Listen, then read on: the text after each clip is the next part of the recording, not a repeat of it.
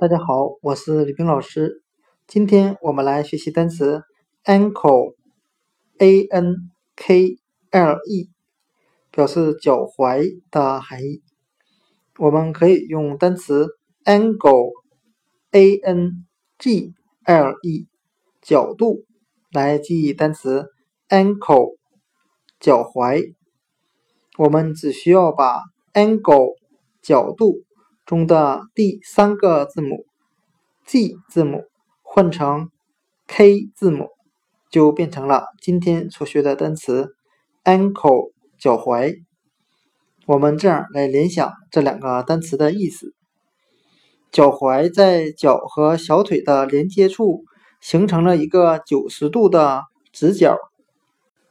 今天所学的单词 ankle，a n k l e。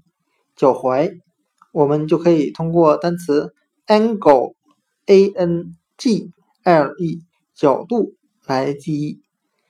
脚踝在脚和小腿之间有一个九十度的角度，ankle，脚踝。I will rest my head side.